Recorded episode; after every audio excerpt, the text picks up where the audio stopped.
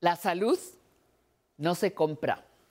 La salud no se regala. Nadie puede cuidarse por usted. Así que ponga en práctica todos aquellos buenos hábitos que le mantendrán saludable y con actividad. Solo así podrá alcanzar calidad de vida. Esto es aprender a envejecer.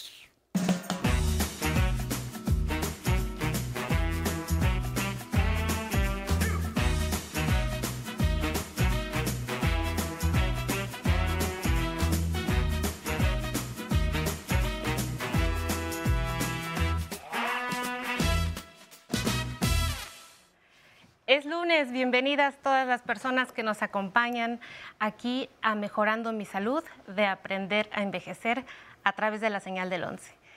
Gracias, en verdad, muchas gracias por asistir a nuestro compromiso compartido. Aquí buscamos ser seres humanos plenos, saludables y conscientes. Vamos juntos al envejecimiento exitoso. Todo lo que no se usa se atrofia. ¿Lo ha escuchado?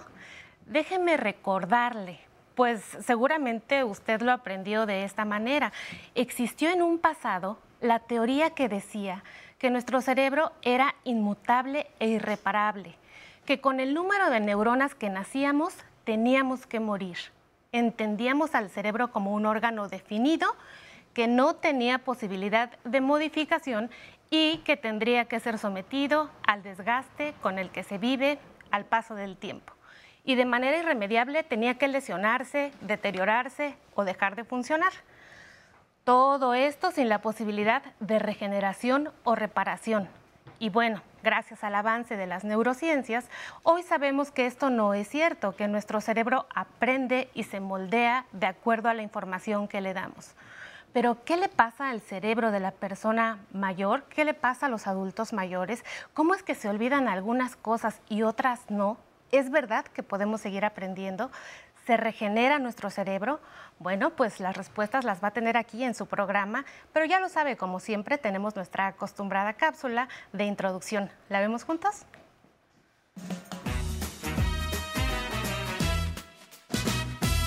El cerebro, al igual que todas las partes del cuerpo, envejece. Sin embargo, tiene mayor capacidad de adaptarse a los cambios y mantenerse en forma de lo que antes se creía. Estudios recientes en neuropsicología revelan que las neuronas mantienen plasticidad y capacidad de regeneración en etapas maduras de la vida. Con el paso de los años, es frecuente que se presenten declives bruscos en la atención, fallas en la memoria reciente o dificultad en la capacidad de procesar información y tomar decisiones. Sin embargo, diversos estudios han mostrado que el cerebro mantiene su capacidad para aprender cosas nuevas. La vida es un aprendizaje continuo y para el cerebro aprender cosas nuevas es el estímulo básico que lo mantiene joven, con nuevos conocimientos, ideas, lugares y personas. Aquí en Aprender a Envejecer veremos algunas estrategias para mantener nuestro cerebro y sistema nervioso activo en óptimas condiciones. ¿Qué tal? Bienvenido. Quiero darle la bienvenida. Ya estamos platicando muy a gusto aquí con el doctor Eduardo Calixto. El doctor Eduardo Calixto es médico cirujano, doctorado en neurociencias por la UNAM, con un postdoctorado en fisiología cerebral en la Universidad de Pittsburgh. Y bueno, ampliamente reconocido. Doctor, muchísimas gracias. Actualmente está adscrito al Instituto Nacional de Psiquiatría. Le damos la bienvenida, doctor. Muchísimas gracias por estar aquí. Es un privilegio y es un honor. Muchas gracias. Doctor, pues es que pensábamos en aprender y no había más que preguntarle a usted, ¿qué pasa con el cerebro del adulto mayor? Tiene unas características este cerebro. Después de los 35, 38 años, sin darnos cuenta, el cerebro empieza a perder neuronas. Uno diría, bueno, ¿cuántas neuronas tiene el cerebro promedio antes de los 35 años? Aproximadamente 86 mil millones de neuronas. De estas 86 mil millones, las que más tienen desgaste, pero también las que son expuestas a cambios de estrés neuroquímicos, la dieta, etcétera, empezamos a perder de 5 mil a 15 mil neuronas todos los días. No nos vemos envejecer. Y uno de los primeros impactos es que nos cuesta trabajo recordar lo más inmediato. Mm. Entonces, cuando alguien pregunta, oye, ¿qué cenamos antier? Automáticamente las personas se quedan, ¿cómo? Sí, ¿qué cenamos? Y, y te das cuenta que cuesta un poco de trabajo y entonces algo no está bien con la memoria a corto plazo. Ese es el principal factor. De las estructuras que empiezan a cambiar, Una es el hipocampo, relacionada con la memoria, el aprendizaje, poner atención y organizar ciertos tipos de conceptos memorísticos. Estas son las neuronas que se empiezan a cambiar y paradójicamente es el sitio del cerebro, como bien lo decía la cápsula, es el sitio del cerebro en donde sí hay reproducción neuronal. Hoy este adagio de que decía, neurona que se pierde no se recupera, depende, ahora debemos de preguntar en dónde. Y una donde sí se recupera es el hipocampo. Entonces nos mostró algo muy interesante. Se va la memoria, pero, pero tenemos neuronas que pueden estructurar y mejorar la memoria en cualquier etapa de la vida. Esta es la parte interesante. Es interesantísimo y quisiera que lo dijéramos un poquito más despacio para que lo podamos entender juntos, porque se regenera, sí hay, hay partes y sí hay neuronas que se van a ir degenerando con el tiempo, de esas neuronas con las que nacimos que nos dices, pero a partir de esas neuronas que se degeneran hay otras que sí se pueden regenerar, que son las del área del, del hipocampo, como nos mencionas, y depende de qué. Son varios factores, pero en especial uno en donde inciden estos factores. Hay una proteína que se llama parece trabalenguas, pero lo voy a decir con calma. Factor de crecimiento neuronal derivado del cerebro. Otra vez, factor de crecimiento neuronal derivado del cerebro. Y esta proteína es una proteína que sintetiza, que libera neuronas. Y entonces las neuronas vecinas empiezan a arborizarse, empiezan a conectarse. Y entonces, dependiendo de la cantidad de esta proteína, favorece esta conexión. Ahora, la pregunta es, ¿quién, ¿en qué características se produce esta proteína? Y entonces tenemos que decir, uno es, por ejemplo, en condiciones en donde yo estoy generando pensamiento extremo. O sea, estoy estudiando, estoy leyendo, eso me ayuda a aprender más. Uno. Dos, orgasmos. Ya sé qué van a decir. ¿Cómo, doctor? orgasmos. ¿En el adulto mayor? En el adulto mayor. Entonces ya sé que van a decir, ay, doctor, no se puede. No, sí se puede, nada más que hay que, hay que intentarlo. ¿no? En la vida cotidiana, todos, en especial si tiene usted la capacidad de tener un orgasmo, es maravilloso porque eso es lo que produce esta proteína. Tres, dormir. El sueño más reparador tiene una característica muy importante. Produce esta proteína BDNF, por sus siglas en inglés.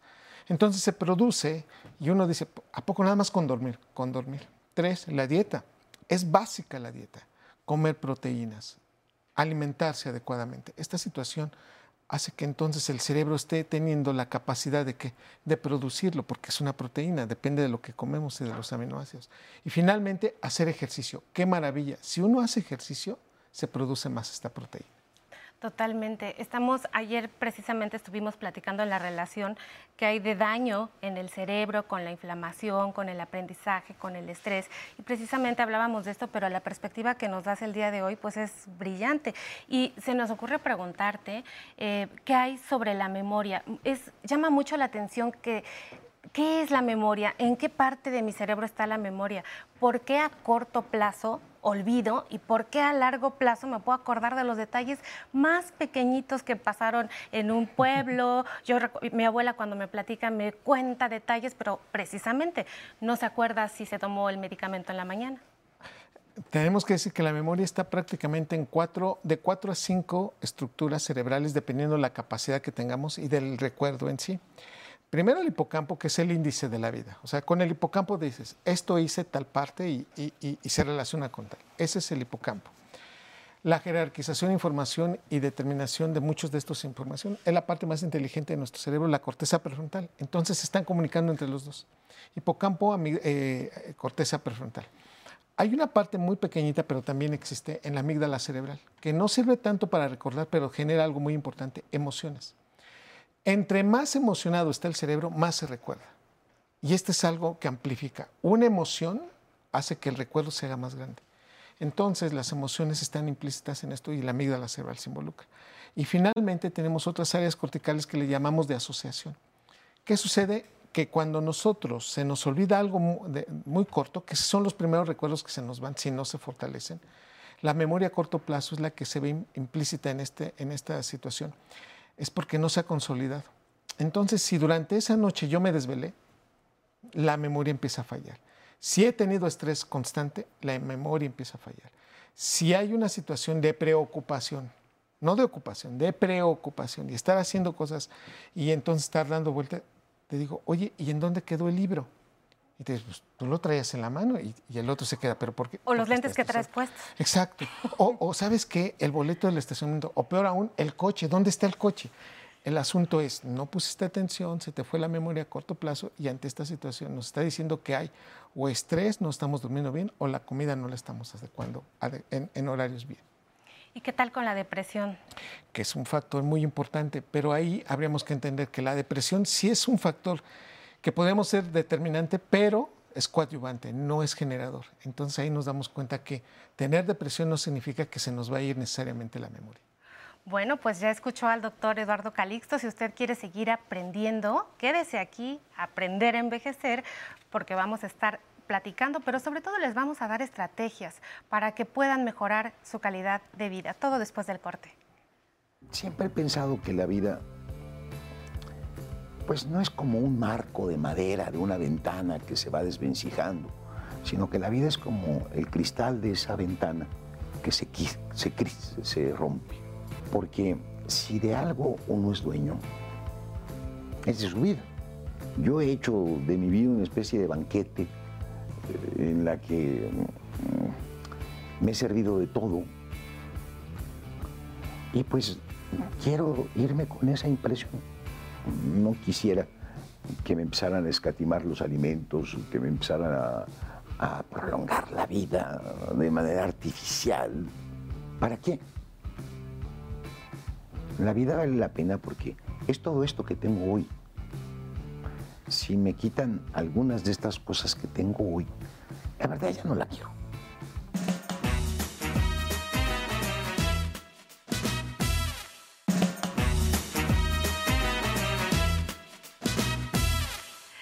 Gracias por continuar en su programa de lunes, Mejorando mi Salud, de Aprender a Envejecer. Doctor, ¿qué hay de la rutina? ¿La, rutina me ayuda? me asfixia, puedo tener mejor memoria, ¿qué pasa? Las rutinas son buenas en la medida que se agilizan y hacen que estructuralmente el cerebro vaya haciendo cosas más rápidas y hace lo que la biología dice, la máxima eficiencia con el mínimo gasto de energía. Aquí el punto es que hay rutinas que son muy buenas y hay otras que no lo son tanto. Ejemplo, si yo digo, no, a ver, me voy a levantar a las 9, pero si me quedo 15 minutos más, entonces me ahorro cierta gasto energético. No. Ese tipo de rutinas de voy a, verme hoy toda la serie y en consecuencia después de eso ya me pongo a hacer este, mi actividad. Tampoco.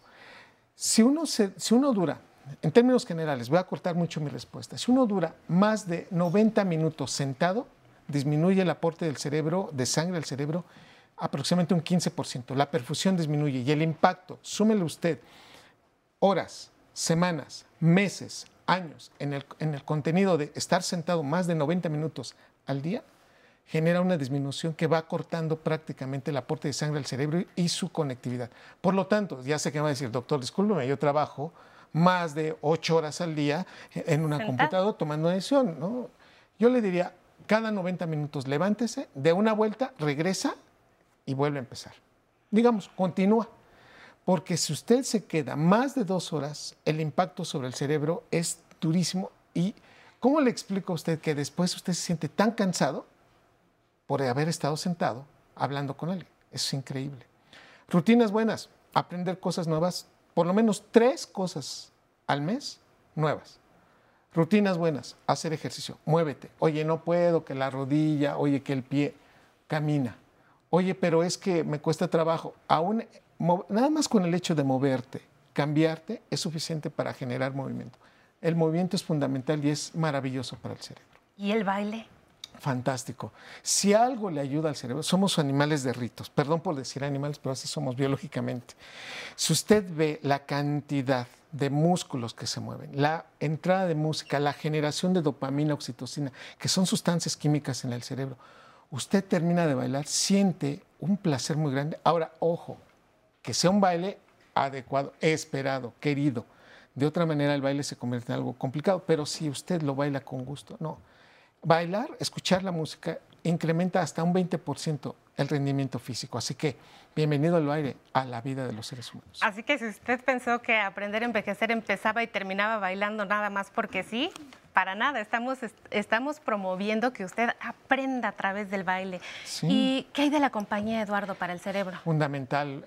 Tenemos que decir que el cerebro no puede estar solo, necesita comunicación. Si algo al cerebro le ayuda a conectar neuronas, eso es su nombre. Si yo te digo, hola Citlali, ¿cómo estás? Aún por teléfono, en ese momento conectamos más neuronas que si yo hubiera dicho, buenas tardes. Eh, fíjese que la noticia es esta. Automáticamente el cerebro no conecta tantas neuronas. Si bien el cerebro le pone más atención a lo negativo, cuando escucho mi nombre es fantástico. Uno. Dos.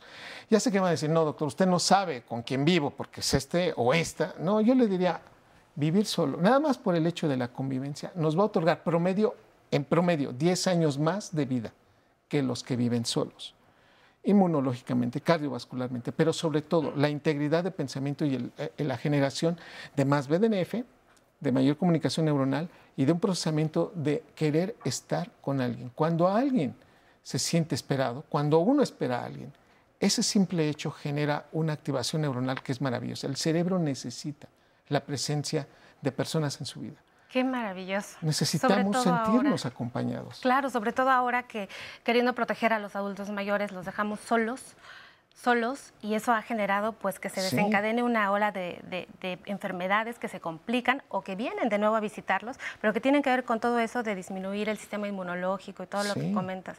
Qué importantísimo. Eduardo, acompáñenme a la pregunta del público porque saben que vienes y quieren saber, quieren preguntarte muchísimas cosas. Seguro. Mi nombre es Mario Cantú Fernández, tengo 72 años, soy del signo de Acuario. Yo, yo no sufro lagunas mentales. Mi, mi memoria es buena, es permanente, pero sí he notado que conforme a mi edad me he tornado eventualmente distraído. Entonces mi respetuosa pregunta es, ¿qué me sugiere médicamente al respecto, con respecto a esa distracción eventual.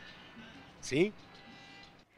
Gracias por la pregunta, Mario, importantísima. ¿Estoy distraído o no tengo buena memoria? Sí, no, estoy distraído principalmente y después eso incide sobre la memoria y luego no tengo memoria. Primer punto, jerarquiza información. No toda información es importante.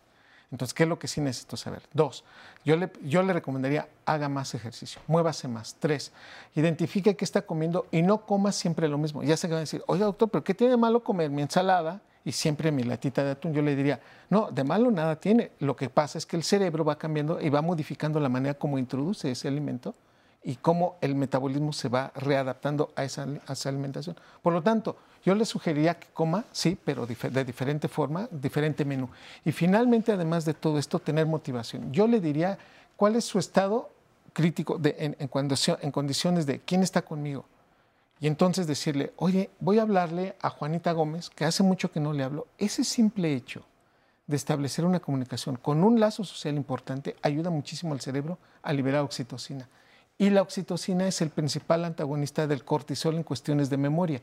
Por lo tanto, uno aprende más. ¿El cortisol es importante porque? El cortisol es importante porque te despiertas y entonces dices, en, tres segundos dices, ¿quién soy, a dónde vengo y a dónde voy? ¿Qué día, ¿Qué día soy? Sin embargo, si el cortisol se mantiene por mucho tiempo, es entonces cuando empieza a disminuir la red neuronal ¿sí? de aprendizaje y memoria y lo que nos perjudica. Entonces, hay que sabernos enojar, hay que saber, ¿qué significa sabernos enojar? Que el, enojo no me dure más de una hora. Yo estoy en el entendido de que, pues me enojo, no me digas que no me enojes, y claro, ya estoy enojado, pero entonces, ok, te enojaste a las 8 de la mañana, son las 11.49, perdón, ya llevas más de tres horas y eso ya no te hace bien. Ese es el punto. Entonces, saber limitar el, el, evento. Y finalmente, si se puede, disfrute más cosas, como que, ¿qué le, qué le gustaba de pequeño? ¿Qué le gustaba de joven? Empieza, empiece a hacerlo. El hecho de ir a cortar tal vez, podar un césped, disfrutar el aire en un jardín, eso es tan maravilloso que empieza a cambiar la liberación de sustancias químicas que nos ayudan muchísimo y lo va, lo va usted a ver. Va a mejorar mucho su atención y su memoria. Qué maravilloso, qué maravilloso esto que nos dice porque está al alcance de todas las personas y de pronto pensamos que aprender nuevas cosas significa pues ya eh, invertir mucho o que los adultos mayores ya no pueden seguir aprendiendo. Si te pidiera brevemente tres enemigos del aprendizaje en los adultos mayores, ¿qué me dirías, Eduardo? Estar preocupado constantemente cuando un problema está presente. Por favor, nada más analícelo y quédese con lo más importante. Dos, jerarquizar el problema y decir cuáles son las mejores opciones. No se haga monotemático, no esté diciendo, es que Juanita, es que Juanita, es que... No. Y finalmente analice si tiene que pedir perdón, si tiene que pedir, dese una respuesta. El cerebro cuando tiene una respuesta se adapta mejor a un problema. Gracias Eduardo por habernos acompañado y a usted gracias por estar aquí en Mejorando mi Salud de Aprender a Envejecer. Felicidades por el nuevo libro, este, Eduardo, que sea muy exitoso. Los espero el siguiente lunes aquí en Mejorando mi Salud, el próximo domingo con Patti. Hasta la próxima. Recuerde que nos vamos hoy con una cápsula para que siga aprendiendo. Para plasticidad neuronal. Vida es un proceso de aprendizaje constante. Nuestro cerebro y nuestro sistema nervioso no son la excepción. A principios del siglo XX, Santiago Ramón y Cajal, considerado para muchos el padre del conocimiento sobre las neuronas, estableció que nuestro cerebro y nuestro sistema nervioso eran elementos inmodificables. Sin embargo, con el paso del tiempo y nuevos estudios, estos conceptos han evolucionado. Ahora se sabe que el cerebro, el sistema nervioso y las células que lo conforman, llamadas neuronas, pueden regenerarse y aprender nuevas funciones. A este proceso se le conoce como neuroplasticidad o plasticidad cerebral. La Organización Mundial de la Salud define el término neuroplasticidad como la capacidad que tienen las células del sistema nervioso para regenerarse, adaptarse y aprender después de estar sujetas a influencias patológicas, ambientales o del desarrollo, incluyendo traumatismos y enfermedades. Explicado de forma sencilla, la plasticidad neuronal representa la facultad del cerebro para recuperarse y reestructurarse, permitiendo con esto que una persona, sin importar la edad que tenga, pueda presentar cambios a nivel cerebral al momento de adquirir nuevos aprendizajes. Así, la neuroplasticidad es la capacidad que tiene nuestro cerebro para reorganizarse y formar nuevas redes neuronales a lo largo de la vida. Para entender mejor este proceso, podemos explicar que en muchos de los casos de accidentes o lesiones, si un hemisferio del cerebro queda dañado, el hemisferio intacto puede asumir algunas de sus funciones. Para que las neuronas puedan volver a conectarse, se debe estimular el cerebro mediante la realización de nuevas actividades y la modificación de comportamientos. Este proceso permite a las personas aprender y desarrollar nuevas tareas, debido a que las neuronas se adaptan a los cambios del organismo y a sus circunstancias. ¿Qué factores inducen a la plasticidad cerebral? El ejercicio físico, la realización de nuevas actividades y en especial la realización de movimientos suaves y coordinados conocidos como gimnasia cerebral. La gimnasia cerebral favorece las conexiones entre neuronas y fortalece la coordinación entre los hemisferios del cerebro. Esta gimnasia consiste en realizar movimientos que puedan ser simples como girar las palmas de la mano, girar los brazos, uno en sentido contrario al otro, mover una ceja y luego la otra, o actividades como ponerse de pie, caminar, comer, alzar objetos. Con estos ejercicios el cerebro del adulto mayor generará nuevas conexiones entre las neuronas, que facilitarán al sistema nervioso repetir ese tipo de movimientos en el futuro. También mejora la capacidad de retener información por un periodo de tiempo más largo, estimula la memoria y la habilidad para resolver problemas.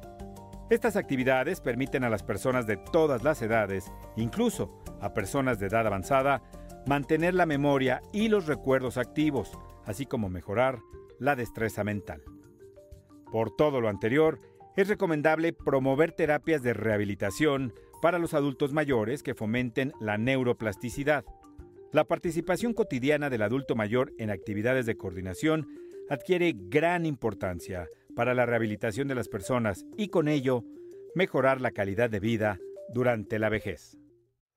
¿Cómo están? Buen inicio de semana para los que nos ven desde la señal del 11, pero en especial para nuestras consentidas, las personas mayores que están pendientes de lo que les compartimos en su programa Aprender a Envejecer. Les mandamos un gran saludo desde aquí, desde la Ciudad de México, hasta Tepeji del Río, Puebla, Zumpango, Ocoyoacac, Estado de México y en Querétaro.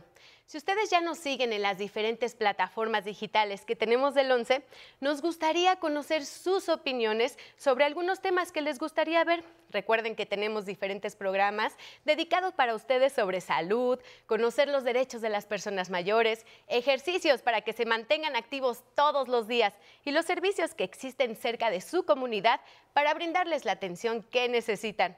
Nos pueden seguir en el Instagram, en el Facebook y ya saben, que ahora los invito a seguir a disfrutando la señal del 11 porque nos vamos con toda la actitud al ritmo de Habana Son Cuba. Vámonos a bailar.